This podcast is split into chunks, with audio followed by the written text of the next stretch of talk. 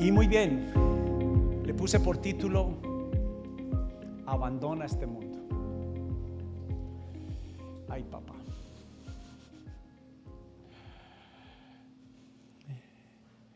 Quiero recordarles dos diapositivas que eh, hemos venido trabajando por casi seis meses, seis meses donde hemos hablado de lo que estamos haciendo, las prácticas, de qué necesitamos para crecer.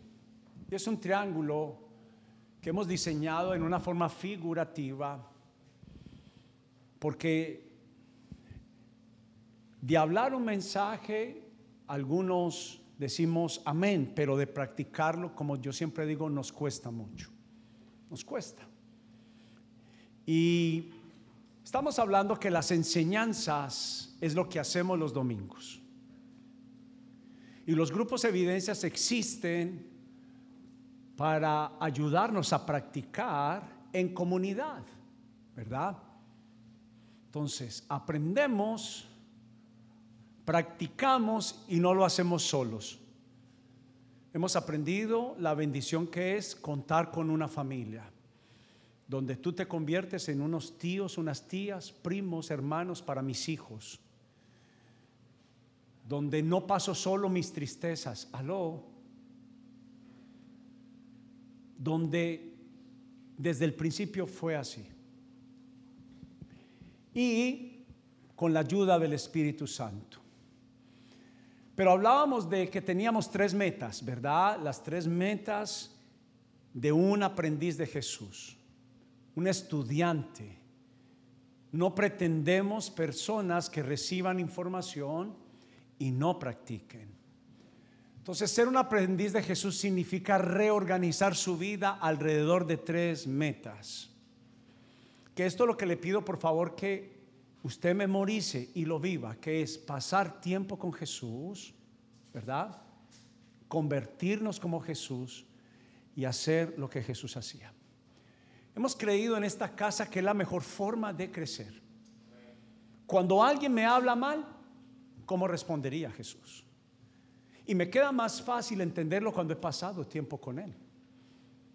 Hemos hablado que muchas veces hay hijos naturales nuestros que no es que se parezcan tanto a nosotros físicamente, sino que tienen comportamientos, llamamos también formas, expresiones que hacen que se parecen. Hay personas que inclusive hay hijos que hablan muy parecido a sus padres y no porque tengan el mismo tono de voz, es porque han pasado años y años cerca de su papá y de su mamá.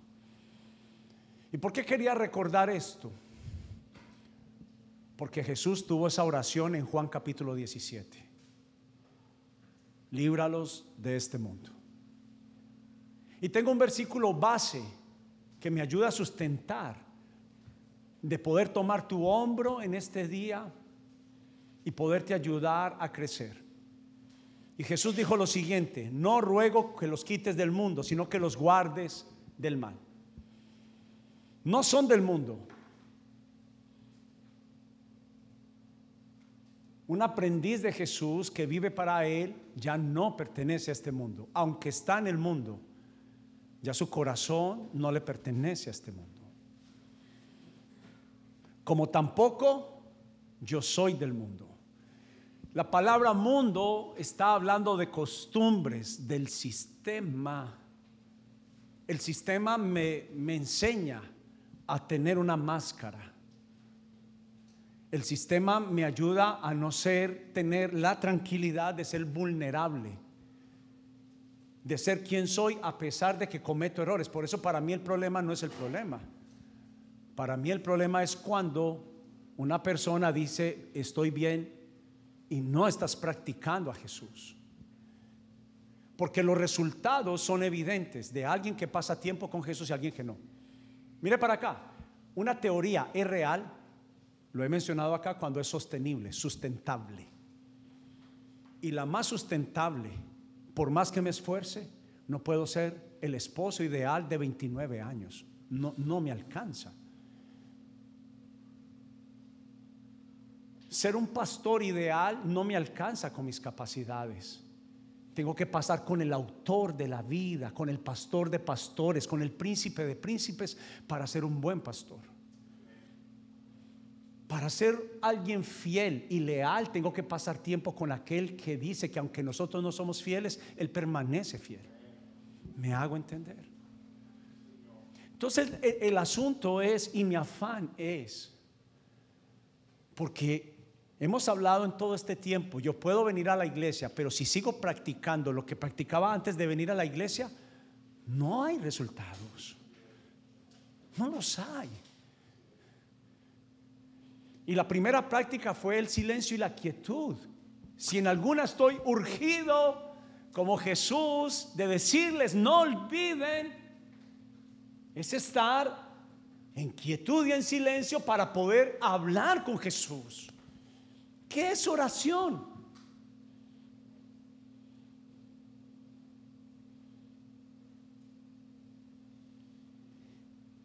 Pasar tiempo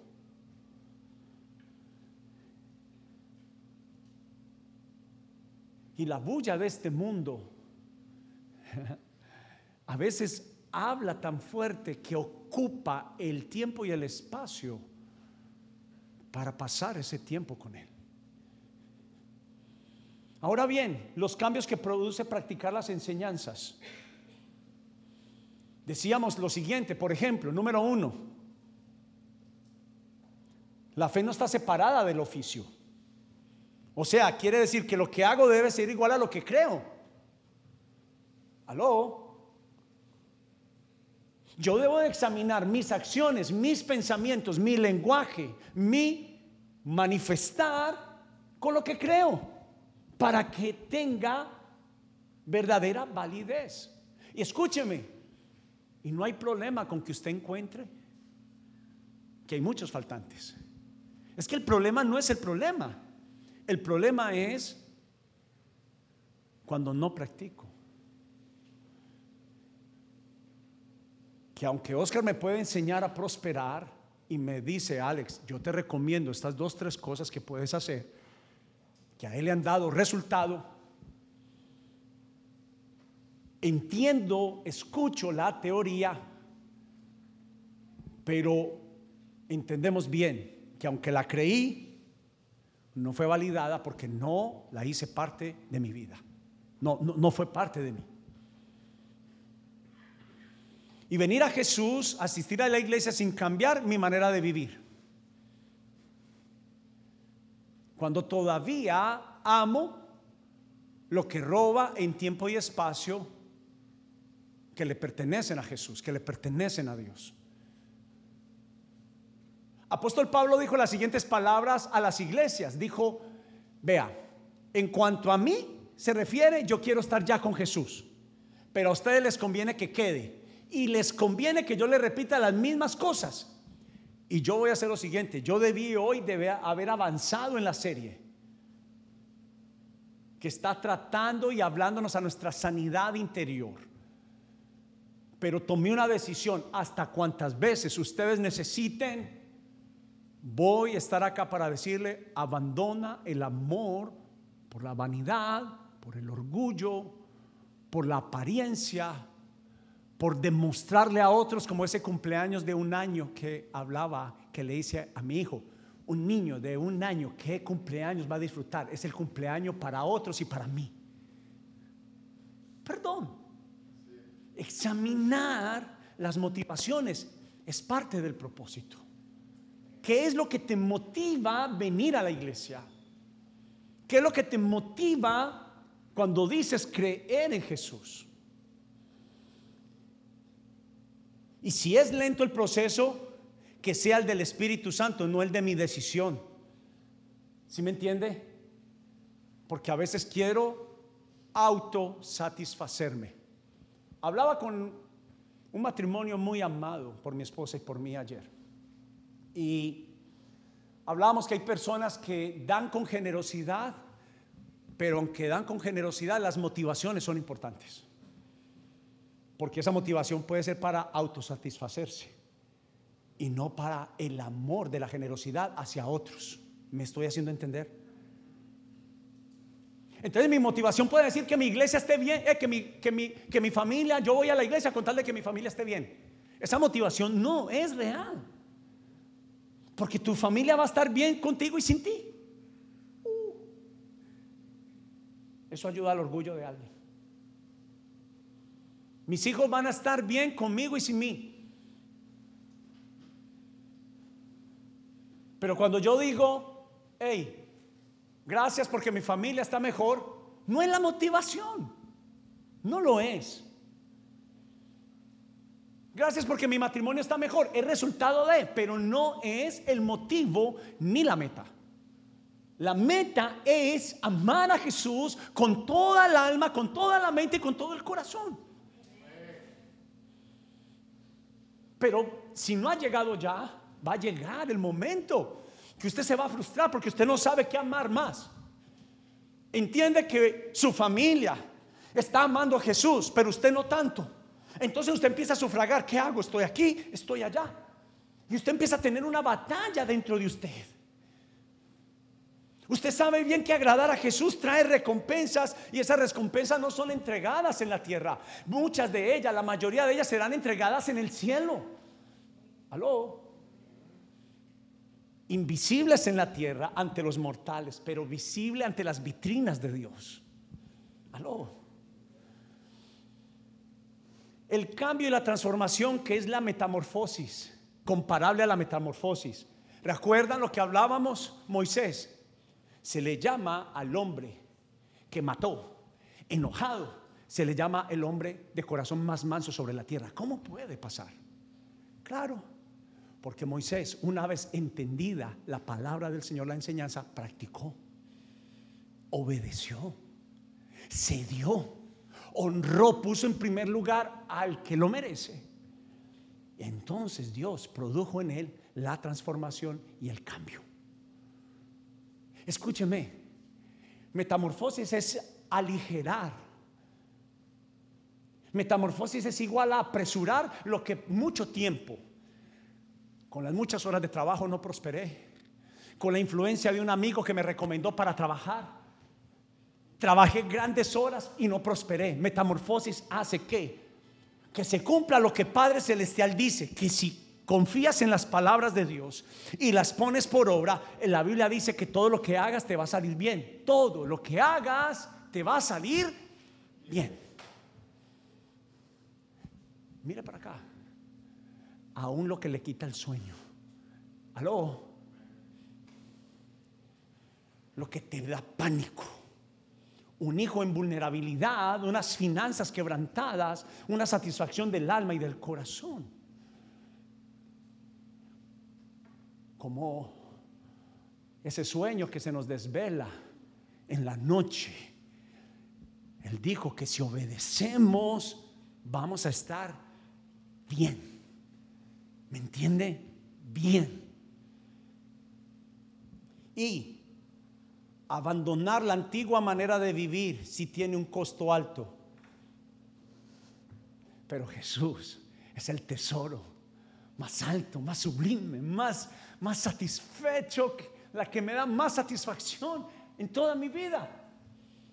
Entonces, cuando usted queda verdaderamente lleno, ¿usted qué siente? Satisfacción. El guaro de este mundo dura cinco horas en promedio. El efecto. Mas mi Jesús, 24 horas al día, 7 días a la semana, 365 días del año. Pero él mismo dijo, a los que desean practicar, Dios les da el don de cambiar y de ver cambios en sus vidas y de lo que los rodea. Escuche, el beneficio está en que usted empieza a ver florecer lo que está en su vida y lo que está alrededor suyo. Pero requiere decisiones serias, responsables y claras. Y estoy terminando esta primera parte. Es simple, a los que nacen de nuevo tendrán una nueva vida. Nacimiento de nuevo. Mire para acá un instante. Nacer de nuevo. Es nacer a un nuevo ser espiritual. A una persona que toma la decisión de renunciar, de amar a lo que no le hacía bien, lo que satisface solamente por un espacio de tiempo y empezar a amar a lo que es primero. Y se llama Dios. Dios en primer lugar en nuestras vidas. Pero la Biblia dice que a los que aman este mundo y sus deleites no cambiarán y no tendrán cambios. Y si los llegan a tener serán por un breve momento. Ahora quiero que vaya conmigo, por favor, abra la Biblia en segunda de Pedro, capítulo 2. Está casi al final. Para los que apenas estamos empezando en la meditación de la palabra. Antes de Apocalipsis, después del Génesis, ahí lo encuentra. Pero casi al final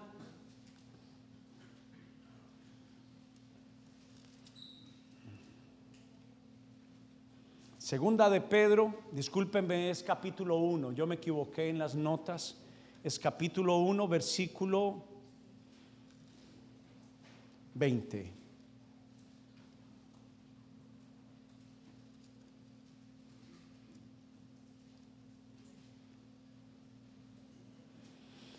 Primera de Pedro capítulo 1, vamos a leerlo desde el versículo 2, discúlpeme, puse muy mal la, la asignación de la lectura. Al final, al final. Usted dirá, ¿cómo es, ¿cómo es que Pedro escribió si Pedro era iletrado? ¿Alguien sabe cómo escribió? Una buena pregunta. ¿Alguien sabe? Sí, hija. Es primera, hija, yo me equivoqué, primera de Pedro.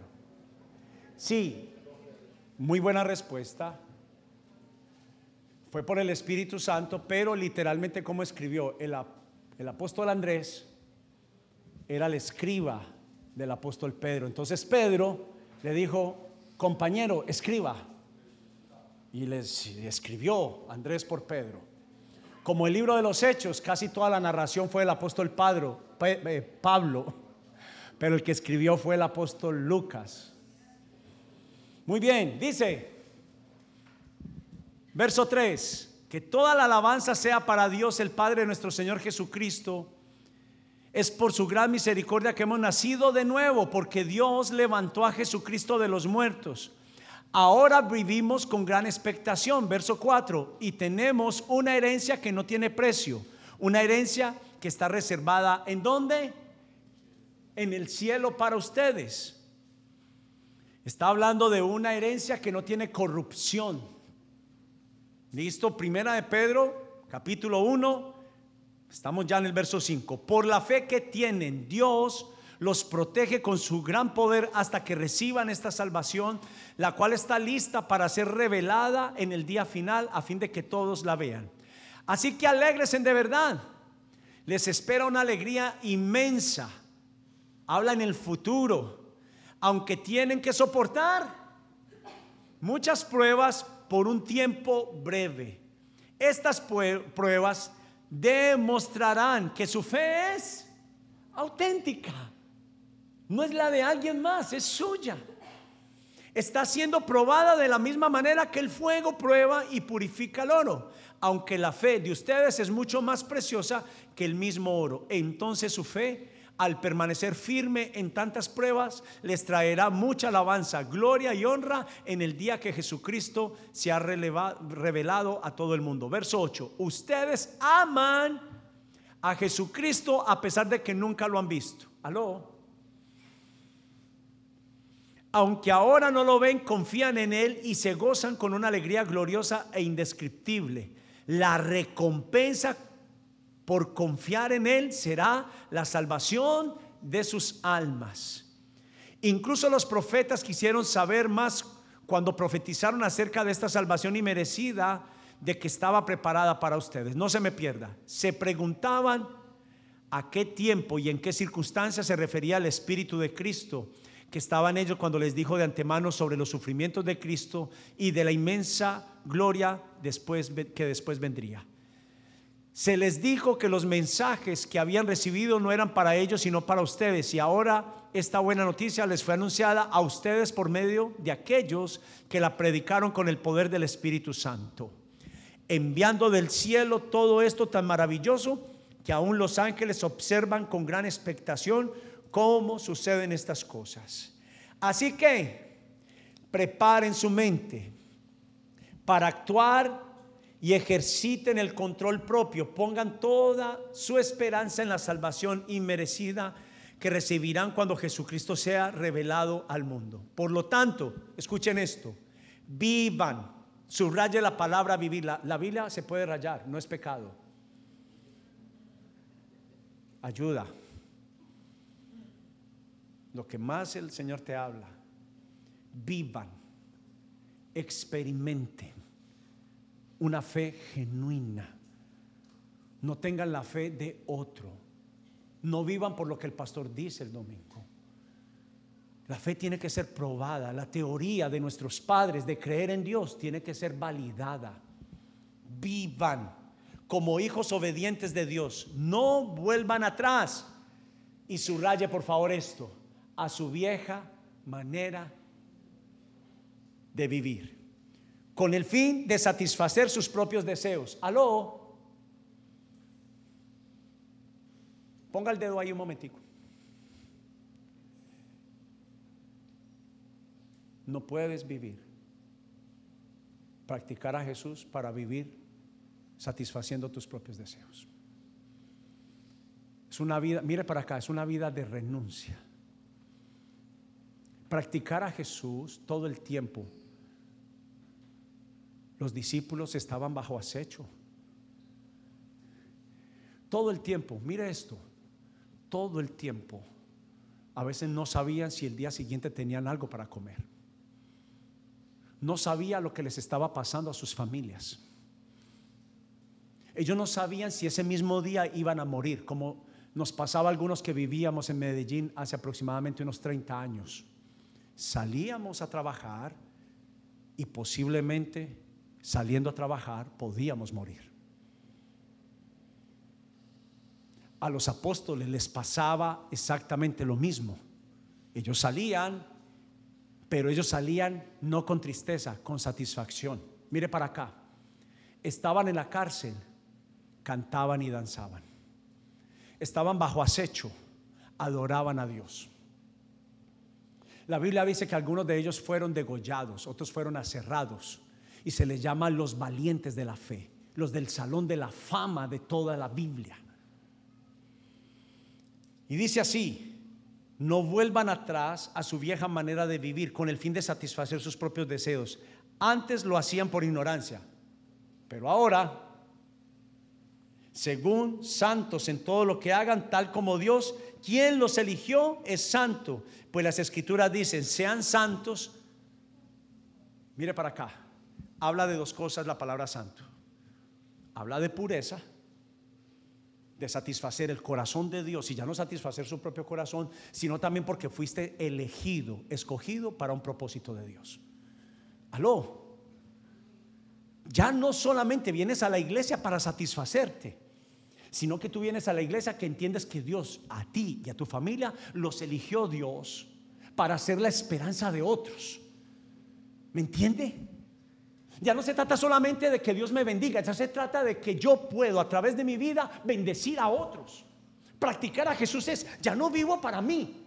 Con Cristo estoy juntamente crucificado y ya no vivo yo, sino que ahora vivo en la fe de Dios en el cual me amó y se entregó a sí mismo por mí satisfago, traigo a la cruz mis satisfacciones para elegir las de Dios.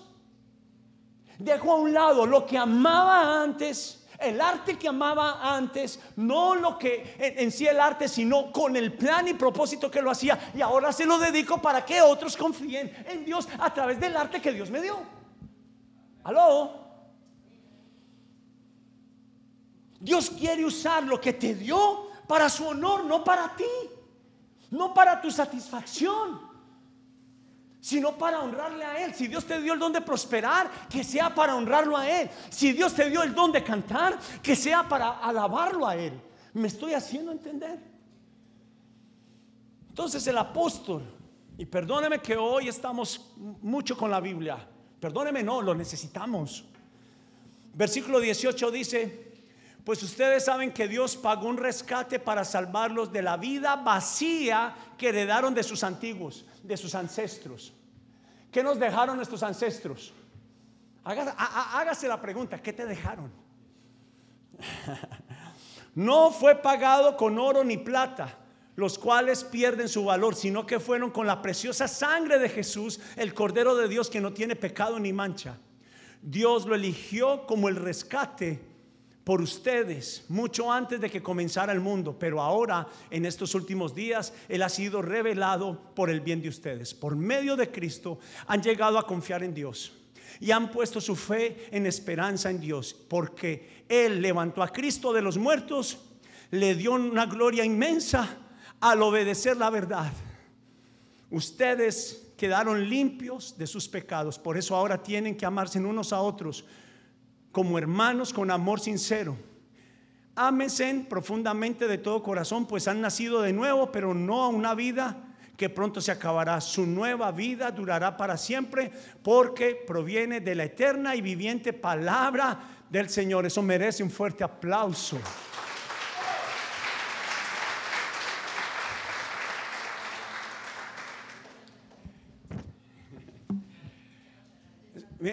Escúcheme porque hoy es, hoy es un consejo. ¿Qué esperas de Dios? Que te responda y te conteste qué. Que te dé qué. Si Él ya lo hizo todo. Dios le pague. Uy, varios se sonrieron, saben lo que estoy hablando, ¿cierto? Pero es que Él ya pagó. En deuda estamos cada uno de nosotros. Entonces cuando te falte, no llores. Mírame, mírame, no, no, quiero quedar como este pastor insensible. Es que para los apóstoles que les pegaran un pedo, casi ellos, tírame, tírame. Porque para ellos su recompensa era sufrir por amor a Jesús. No fue muy popular lo que acaba de decir, ¿cierto? Y no estoy diciendo, vengan a mí las pruebas. Pero el apóstol Pedro dijo, de cada una de ellas Dios les fortalecerá. Entonces, cuando yo pruebo que la teoría no es solamente teoría, sino que Él me dice, me elegiste a mí primero, no lloraste, renegando, sino que lloraste diciendo, Señor, si esta copa tengo que beber por amor a ti, amén. Entonces la Biblia dice que Él, Él, Él, Él te verá a ti, te verá a ti y te verá como una hija y un hijo lleno de gracia, de favor, porque la Biblia dice, ya murió para el viejo hombre y ahora nace para Dios, entonces nació de nuevo porque tiene una nueva esperanza. Su luz no está puesta en las luces de este mundo, sino en que su luz solamente, tú como un reflector, esté solamente dirigida a Jesús. El único que merece las luces se llama Jesucristo, Hijo de Dios.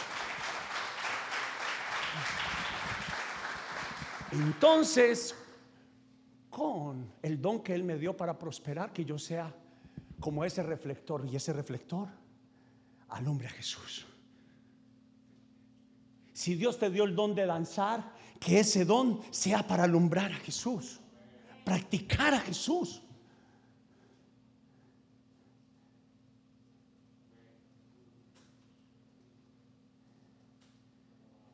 El negocio que Dios te dio, ¿por qué lo pediste?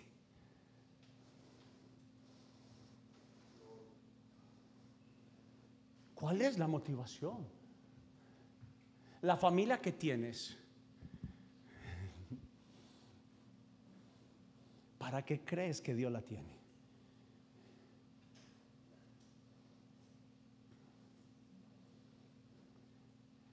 ¿Ustedes creen que somos mejores nosotros porque nuestros hijos no están enfermos?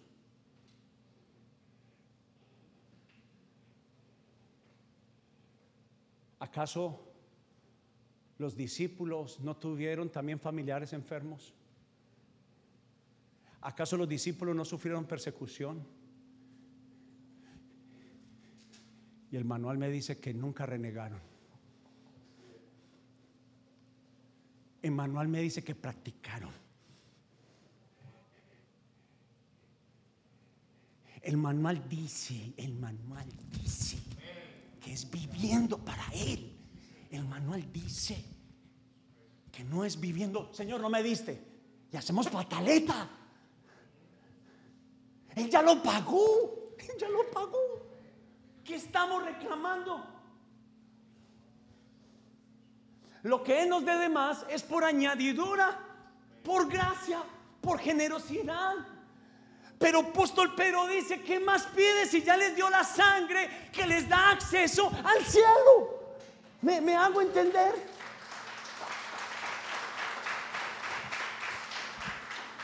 Mira lo que dice Mateo capítulo 13. Dice, las semillas sobre las tierras, hablando la parábola de las semillas.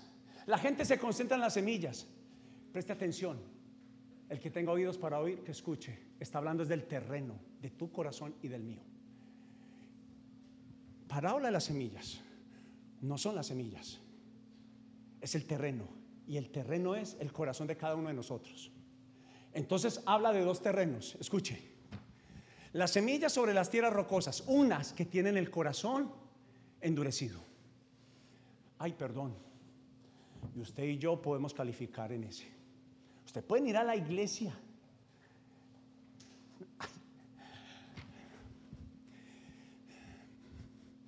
representan a los que oyen el mensaje y de inmediato lo reciben con alegría. Como no tienen raíces profundas, no duran mucho. En cuanto tienen problemas o son perseguidos por creer la palabra de Dios, caen. Las semillas que cayeron entre los espinos, esta semana, los que a veces saben cuánto, eh, en su casa, los que les toca podar la grama, en el verano las más feas nacen así, gruesas. Pero ¿sabe qué? En el invierno, en la estación más difícil, son débiles. Eso habla del mundo. Y eso habla de nuestra estación en Nueva York. En el verano, fiesta, vacaciones espirituales. ¿Quién dijo que habían vacaciones espirituales? Desen un aplauso para ustedes que no están hoy en la playa, que están aquí están aquí. Aleluya.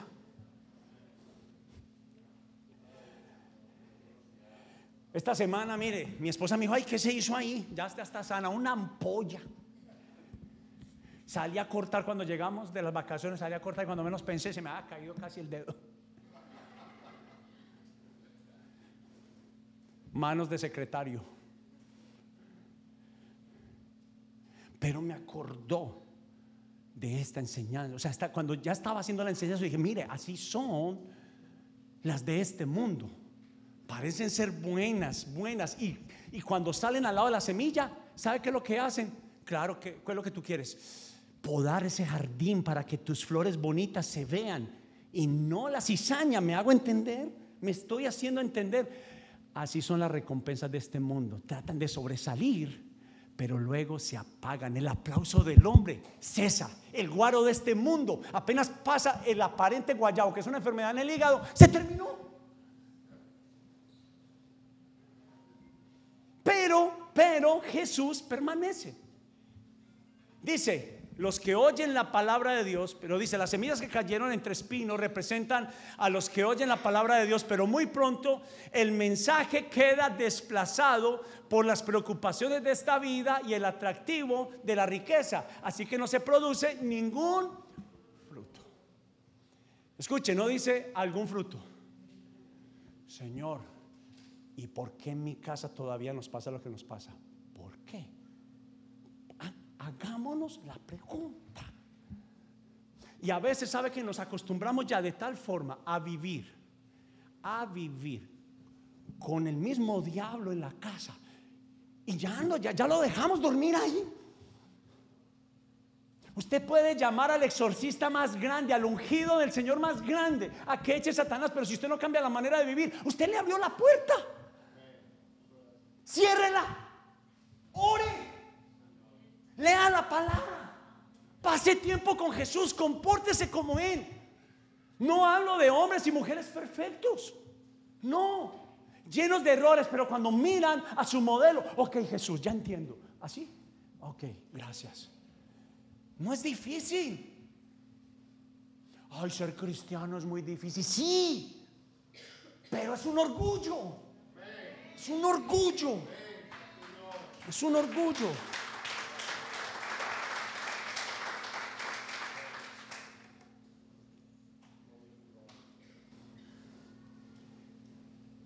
Vivan como hijos obedientes, dice Pedro. Número dos, dejen su manera, su vieja man, no a la vieja. También deje a la vieja que no es su vieja. A propósito. Se me chispoteó. Ay, mire. Y deje al viejo que no es su viejo. No hablo solamente desde en el matrimonio. También jóvenes. Ese no es tu viejo. No lo es. Es el que Dios preparó para ti. Él elige mejor que tú y que yo.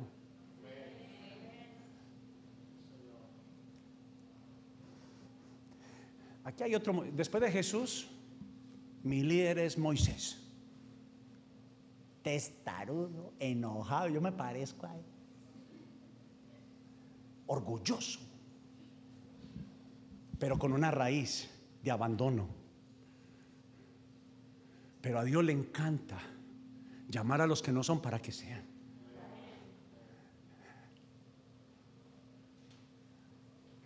A las familias que no son. Ese hijo que es el que más patalea, va a ser el que más alegrías te va a dar, pero cuando cambias tu manera de vivir, tú, tú, tú, tú, tú, tú, tú, tú, tú,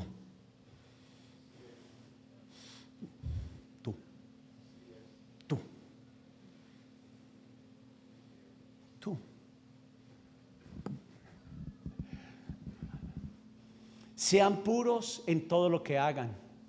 Pureza. No lo que yo creo de mí, ay no, cuando alguien, yo soy una obra perfecta de Jehová. Aleluya. No, la Biblia dice acérquese a un espejo y mírese. Tranquilo, no se preocupen porque los que todavía no apagan celular, yo los perdono y los amo. Apáguense.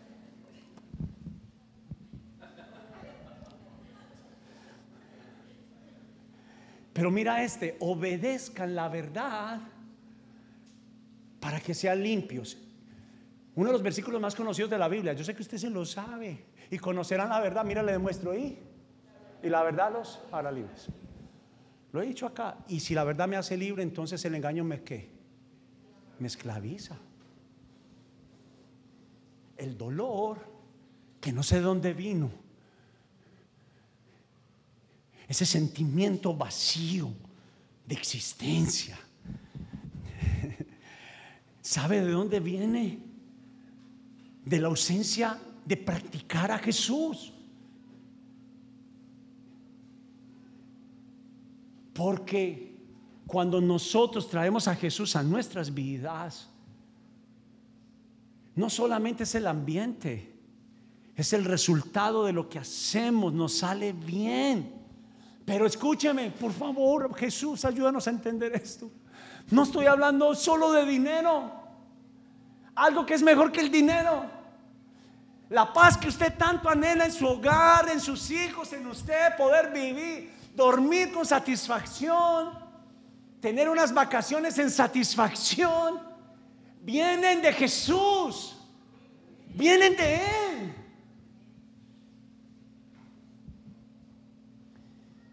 Y mira lo que dice el apóstol Pedro. Regáleme, ahí dice 33 segundos, pero necesito 33 minutos más. No, mentiras. Dice, deshacer toda mala conducta. Y mira lo que dice conducta. Escúcheme. Comportamiento, ¿no? Manera de comportarse una persona en una situación determinada o general. Pero mire este. La conducta está relacionada a la modalidad. O sea, lo que hago. Que tiene una persona para comportarse en diversos ámbitos de su vida. Mire para acá. Yo no espero que usted sea perfecto, perfecta en el trabajo. Pero si usted es imperfecto en el trabajo, sea también imperfecto aquí en la casa. No, no, no dije algo claro. Se la cambio. Si cantamos alabanzas aquí en la iglesia, cante alabanzas en el trabajo, amigo. Deje a Darío el despechado ya. Por Dios. Por Dios. ¿Ya me entendió? Ser el mismo, ¿qué es lo que yo quiero decir? El mismo en mi casa, en la calle, en el parque, jugando fútbol, cuando se machaque el dedo.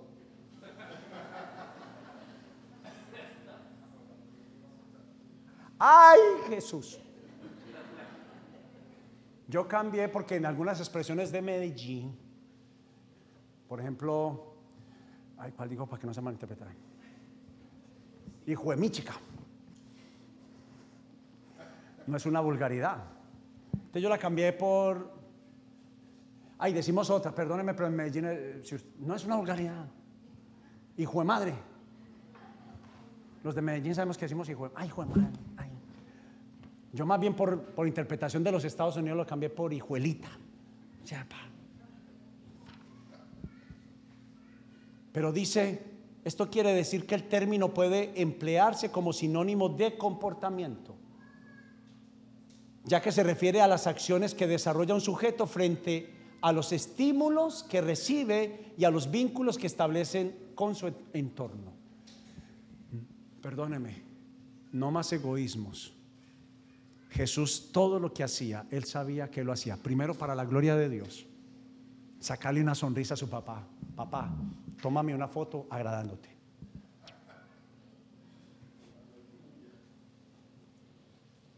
Pero él entendía que sus decisiones y sus acciones afectaban a todo su entorno. Hombres, dejemos de gritar en la casa. Mujeres, Dejemos la tristeza a veces a un lado. Porque afectamos a los que están a nuestro alrededor. Está bien llorar, pero no te quedes abajo. Levántate. Levántate. Ya no vivas más en tus fuerzas. Depende de Jesús. Depende de Él. Y aún en la misma prueba, alaba al Señor. Aló. Aún en la prueba, alaba a Jesús. Estoy terminando. Pero como comencé, quiero terminar. Quiero que me escuche. Cuando escuché el mensaje de la pastora Ginette el martes que llegamos, yo dije lo siguiente. Conectado con lo que voy a hablar el domingo. Yo tenía claro le pedí al Señor que me diera el mensaje.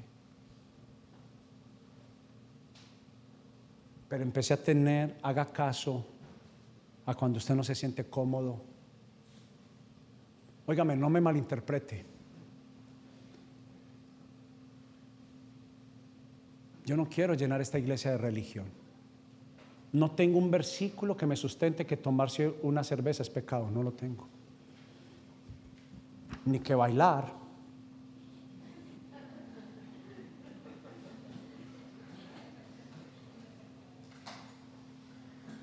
Pero llegamos a unos 15 de una familia, mi esposa y yo salimos, estamos recién conociendo a Jesús y empezamos a volveré, volveré. Merengue venteado. Nos miramos y dijimos, No tuvimos ni que hablar. Agarramos. Oiga, me fue el caso mío, no se preocupe. Nos sentamos los dos al mismo tiempo. Nos sentamos. Ahora bien, soy uno de los más extravagantes a la hora de cantar y alabar a Dios. Yo, en mi iglesia en Medellín, ustedes no sabían esto, pero en mi iglesia en Medellín, nadie se me acercó, no, yo, Alex, yo tengo que pedirle perdón. Una cara de martillo, así enojado. Es que usted gritaba, usted grita mucho en la alabanza. Y eso a mí me molestaba mucho. Y yo le dije a él parecido a como le dijo el rey David a su esposa Mical. Por causa de él, me voy a hacer más bien, voy a gritar más. Los bailes que haga serán para él. Yo no bailo así porque es el baile de moda, es como yo bailo. ¿Al Señor le gusta? No, al Señor le encanta tu corazón tu expresión. No amen a este mundo ni las cosas que les ofrece. Con esto puedo, sí, por favor, practicar a Jesús es, si alguien me pregunta, ¿qué es ser cristiano? ¿Qué es vivir para Jesús? ¿Qué es practicar a Jesús? No amen a este mundo ni las cosas que ofrece. no las amen. Porque cuando aman al mundo no tienen el amor del Padre en ustedes. Pues el mundo solo ofrece un intenso deseo de placer físico, un deseo insaciable por todo lo que vemos y el orgullo de nuestros logros y posesiones. Como me dijo mi abuelito, no hay entierro con trasteo. Nada de eso proviene del Padre, sino que viene del mundo del sistema. Primera de Juan capítulo 2. Esto no lo trajo Alex. Jóvenes, que son mi orgullo. Yo quiero tener algo que impacte.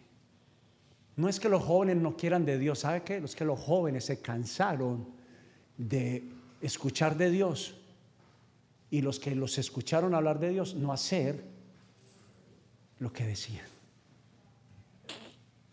Punto.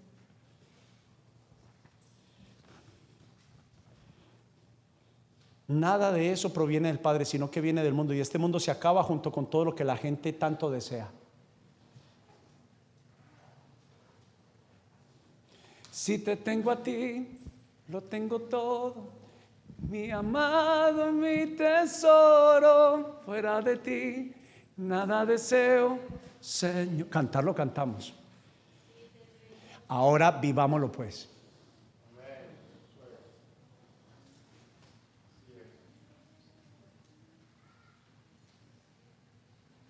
Vivamos.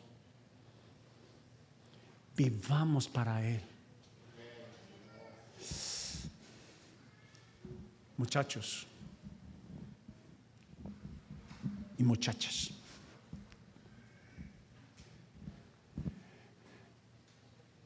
La misma Biblia que dice que el que me ama murió por mí, también dice que un día todo acabará. Que nadie sabe el día y la hora.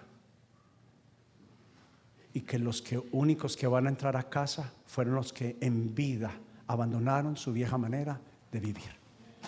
No existe ninguna otra cosa.